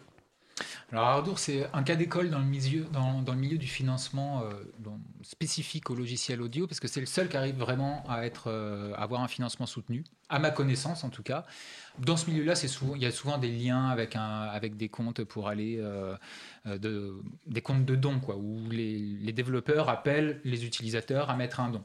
Donc c'est super bien et tout le monde n'a pas envie d'être rémunéré pour ça, mais Ardour a réussi euh, au fur et à mesure des années à mettre en place un système, un système de financement qui lui permet de, à l'heure actuelle, si je dis pas de bêtises, de payer deux développeurs à temps complet sur le développement et le maintien de Ardour. Donc ce système de financement, il fonctionne de plusieurs façons et je connais peut-être pas tout non plus.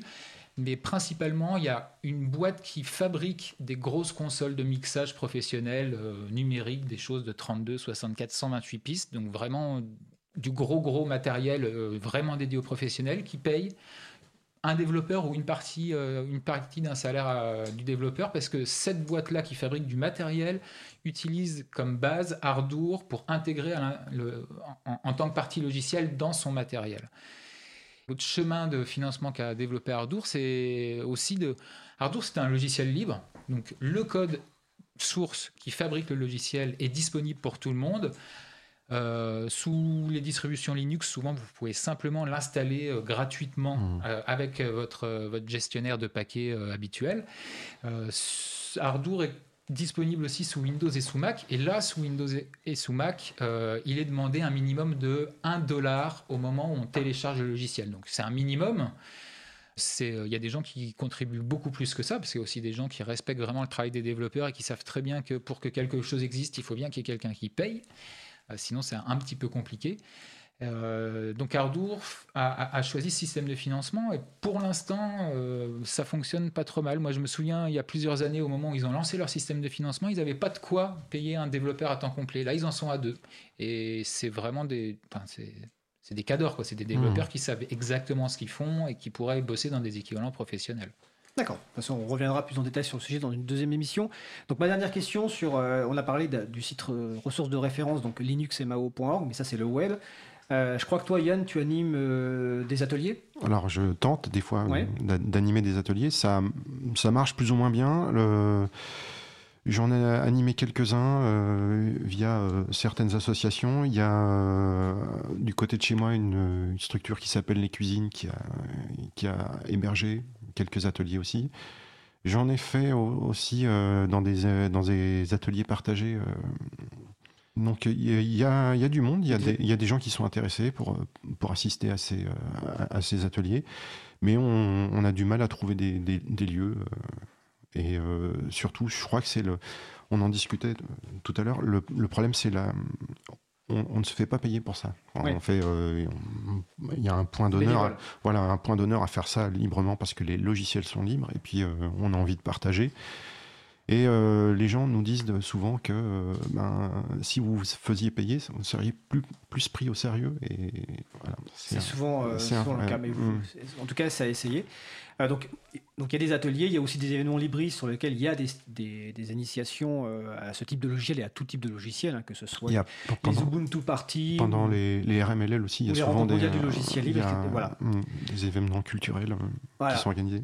D'accord. Alors, euh, peut-être une phrase de conclusion chacun si vous souhaitez ajouter quelque chose. Olivier Imbert Utilisez des logiciels libres, faites de la musique, on n'a qu'une vie, elle dure pas très longtemps, donc euh, allez-y, amusez-vous quoi.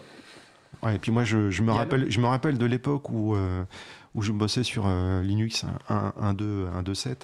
Ça a bien, bien évolué. C'est beaucoup plus ergonomique. ergonomique. Ergonomique. C'est plus facile à, à utiliser aujourd'hui et il n'y a aucune raison de ne pas essayer. Quoi. D'accord. Bah écoutez, merci et on abordera ce sujet parce qu'il y a plein de sujets dont, dont on n'a pas parlé et puis c'est passionnant et puis moi je découvre plein de choses euh, avec vous. Franchement, vous étiez euh, passionnant. Je suis sûr que les personnes qui nous ont écoutés on pense la même chose. Donc je remercie Olivier Imbert et Yann Colette de leur présence. Merci et je à toi, souhaite Fred. Une Merci, belle Fred. journée et on va faire une pause musicale. Alors, avant la pause musicale, je vais répondre déjà à la première question du quiz, euh, sinon je risque d'oublier. Euh, la question, c'était lors de l'émission du 24 septembre 2019, nous avons parlé d'un logiciel libre pour faciliter la gestion et la valorisation du bénévolat dans les associations. Je demandais quel était le nom de ce logiciel. Le logiciel s'appelle Bénéva Libre et le site web, c'est tout simplement bénévalibre.org. Donc la pause musicale, avant le dernier sujet, nous allons écouter Revolt of Jasmine par Visio.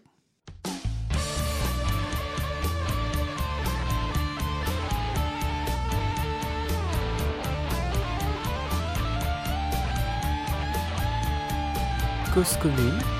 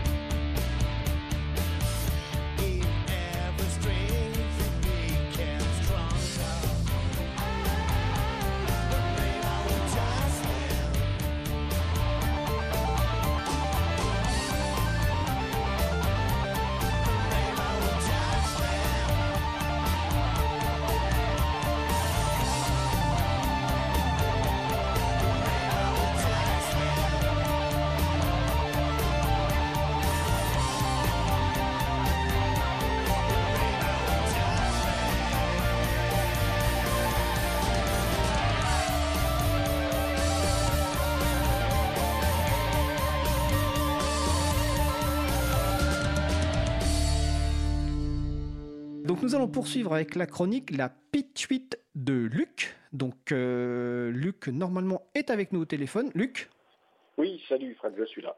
Je ne comprends pas, je pensais que tu avais prévu de venir au studio. Eh oui, désolé de ne pas être présent cette fois-ci encore, euh, Fred, mais si j'étais là, il est probable que je te casserais tout simplement la gueule. Et ouais, parce que tu vois, je suis un mec sensible, je me laisse facilement embarquer par l'ambiance, euh, et hors ces temps-ci, c'est baston. Alors moi aussi, j'ai envie de coller des bourpifs. Ça a commencé cet été avec GIMP. Les gens ulcérés ont demandé de changer le nom au, titre, que GIMP, ça veut dire boiteux dans un certain argot anglish. C'est pas respectueux pour les handicapés. Les raclures qui font GIMP ont refusé. Du coup, moi et ma colère, on est parti en traquer. Et euh, j'ai une astuce pour ça. Le dev GIMP est parfois déguisé en marmotte. Il ne m'a pas fallu longtemps pour en débusquer un. Je lui ai mis un bon lotique pour démarrer la conversation. Il a répondu aïe et a tenté de s'en en boitant. J'étais content de l'ironie de la situation, mais je me suis dit que peut-être que générer plus de boiteux, c'était pas tout à fait la meilleure façon de défendre leur honneur. Saloperie de conscience, elle m'a gâché le plaisir d'exprimer librement une haine franche et sincère. J'étais, euh, comme j'étais un petit peu troublé, j'ai décidé de casser la gueule à mon PEL. J'ai tout donné au fork de GIMP, celui qui ne change que le nom. Ma conscience allait beaucoup mieux, mais j'étais toujours un peu frustré. Ensuite, il y a eu la démission de Richard Stallman. J'ai appris qu'il défendait Epstein, le diable en personne. J'étais ravi, enfin quelqu'un à haïr sans retenue. J'ai donc éventré mon livret A pour aller choper Stallman avec ses cartons sur le parking du MIT. Je me disais que je trouverais bien un flingue au duty free. Et puis j'ai entendu dire qu'en fait, il ne soutenait pas Epstein du tout, au contraire. Alors j'ai lu les mails problématiques de Stallman et ma sainte colère s'était moussée. La ligne était floue et l'enjeu bien faible au final. J'ai dû réfléchir, c'était excessivement contrariant. Ma frustration a atteint son paroxysme avec Quant. Il nous avait fait rêver en permettant de la recherche du terroir et on a eu Back to the Future bloqué en 2017. En plus, j'avais cramé toute mon épargne, j'avais fait dans la rage. Mais j'ai fait l'erreur de lire Next Impact. Au début, je m'étais abonné juste parce que j'aime le relan d'ultra-violence de son titre. Mais j'y ai découvert que le président de Quant semble encore plus en colère que moi. Or, s'il est plus en colère, il doit euh, aussi avoir plus raison. C'est logique. Alors, voilà, je suis en colère de ne pas pouvoir être pleinement en colère. C'est un poil paradoxal quand on y pense. J'ai bien envisagé de cogner un innocent juste pour que ça sorte, mais on ira encore dire que c'est moi le méchant de l'histoire. Vivement que le gouvernement légifère sur la haine sur Internet, parce que j'en peux plus. J'attends avec impatience la déclinaison numérique du kit pédagogique gouvernemental, un truc équivalent au LDB 40 qui permettrait à Castader de nous avoir à l'œil sur Internet également. Je rêve aussi d'une GLI F4 version digitale. Quand on sait ce que sa contrepartie physique a fait pour apprendre aux gens à ne plus le compter sur leurs doigts, on voit le lien tout de suite. Ce serait propre, beau et pur, plus de paradoxe, plus d'atermoiement. On aurait des faits alternatifs qui nous diraient qui haïr et qui vénérer. Plus de pseudo, plus d'anonymat pour faire la différence entre ceux et ceux qui sont à poil sur Internet. On aurait un réseau gaffamisé appliquant une censure préventive qui nous éviterait de déraper. Ce serait le confort absolu, une haine policée, labellisée, belle comme un poulet mort dans sa barquette cellophanée. L'Internet civilisé, en somme. Bah écoute, euh, merci Luc. J'espère tout de même que nous aurons le plaisir de te voir euh, bientôt, toi et ta haine. Oui, non, je devrais te calmer d'ici là, je pense. Euh, D'accord. Je, je, pense que je serai un peu plus fréquentable la prochaine fois. Eh bien écoute, au mois prochain, si tu es effectivement calmé, donc c'était la pituite de Luc. Belle journée Luc. Merci. Au revoir tout le monde. Alors, nous approchons de la fin de l'émission, nous allons terminer par quelques annonces.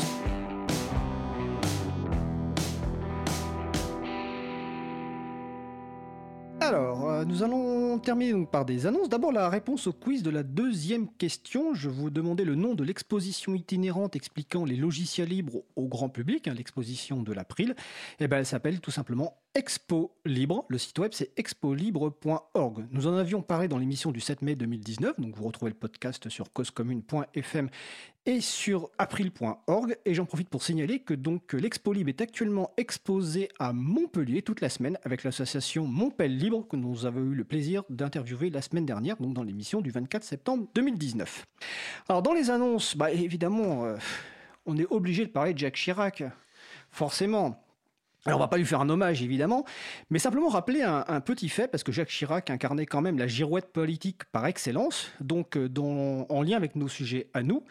En 2002, le candidat à la présidence de la République Jacques Chirac s'était prononcé contre le projet de directive européenne instaurant la brevetabilité des logiciels, car elle faisait, et je le cite, pesait le risque de la vassalisation de l'Europe en matière de technologie logicielle. Donc c'était en 2002, à l'époque il était candidat. Et que se passe-t-il en 2004 sous la présidence donc de Jacques Chirac? Eh bien la France supporte alors le projet de texte permettant la brevetabilité des logiciels. Euh, heureusement le texte fut finalement rejeté par le Parlement européen en 2005. Voilà, c'était notre petit hommage à la girouette Jacques Chirac. Alors on continue dans les annonces, le projet de loi relatif à la lutte contre le gaspillage et à l'économie circulaire dont on a parlé le 17 septembre 2019. L'examen a été fait au Sénat, donc en séance publique récemment. L'obsolescence logicielle a été introduite partiellement dans ce projet de loi donc par des sénateurs et des sénatrices. Bientôt c'est l'examen à l'Assemblée nationale, donc sans doute courant octobre 2019, où nous vous tiendrons bien sûr au courant. Autre annonce, ben, le territoire numérique libre. C'est un label pour les collectivités territoriales qui leur permet de valoriser leurs actions en faveur du logiciel libre et des données publiques. Donc la date limite de candidature, c'est le 15 octobre à minuit. Le site web, c'est territoire-numérique-libre.org. Nous mettrons évidemment les références aussi sur le site de l'April et de Cause Commune. Alors dans les appels à conférences, il y a des conférences qui arrivent bientôt, donc si vous souhaitez proposer des conférences ou des ateliers, donc il y a POS 2019. Alors POS, ça veut dire Paris Open Source Summit, comme vous le savez, nous on préfère le terme logiciel libre. Donc ce sont les, 10 et 11 décembre 2019, donc au Doc Pullman à Aubervilliers, donc c'est vraiment très proche de, Paris. Donc l'appel à conférence est toujours euh, ouvert. Euh, je ne sais pas quelle est la date de, de limite de candidature, mais le site c'est open source summit Autre appel à proposition de conférence, c'est pour le Capitole du Libre 2019 qui se déroule à Toulouse les 16 et 17 novembre. Donc capitoledulibre.org, vous trouvez l'appel à conférence. Et dernier appel à conférence pour l'Ubuntu Party de Paris des 16 et 17 novembre 2019. Euh, notamment, il y a pas mal de gens de la radio ici qui participent à ces Ubuntu Party. Donc vous pouvez proposer une conférence et nous serons peut-être présents car nous avons soumis une proposition de conférence autour de l'émission de radio. Donc, euh, dans les autres annonces, bah, les événements à venir, notamment donc à la Cité des Sciences et de l'Industrie, l'habituel premier samedi du libre. Donc, chaque premier samedi, donc le prochain, c'est le 5 octobre 2019, de 14h à 18h. Ça permet de découvrir des logiciels libres, il y a des conférences, il y a des ateliers. Alors, peut-être qu'il y a des ateliers d'ailleurs autour des logiciels libres pour l'audio et pour euh, la musique assistée par ordinateur. En tout cas, n'hésitez pas à y aller.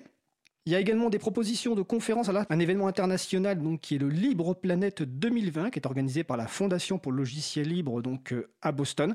Vous pouvez proposer des conférences, alors là principalement euh, évidemment en anglais. Pareil, on mettra les références sur le site de l'April et de Cause Commune, et sinon vous allez sur le site FSF comme Free Software Foundation.org. Et puis bien sûr, tous les autres événements, vous les retrouvez sur l'agenda du libre, agendadulibre.org. Alors notre émission se termine. Je remercie les personnes qui ont participé à l'émission. Vincent Mabillot, Olivier Humbert, Yann Colette, Luc et sa haine. Je remercie évidemment avec euh, sincérité toutes les personnes qui ont participé à animer et poser des questions sur le salon web. D'ailleurs, ça continue, donc euh, j'ai même un peu du mal à suivre tous les commentaires euh, qui sont faits. Et également, évidemment, Alain euh, Imbeau de Musique Libre qui nous a passé un petit coup de téléphone. Un remerciement aussi aux manettes à la régie aujourd'hui, donc Patrick Creusot. Vous retrouverez sur le site web de l'April, april.org et sur le site de Cause Commune, causecommune.fm, toutes les références que nous avons citées. Alors peut-être pas immédiatement, immédiatement, le temps de les rajouter parce qu'il y en a eu quand même pas mal. Euh, nous vous remercions d'avoir écouté l'émission.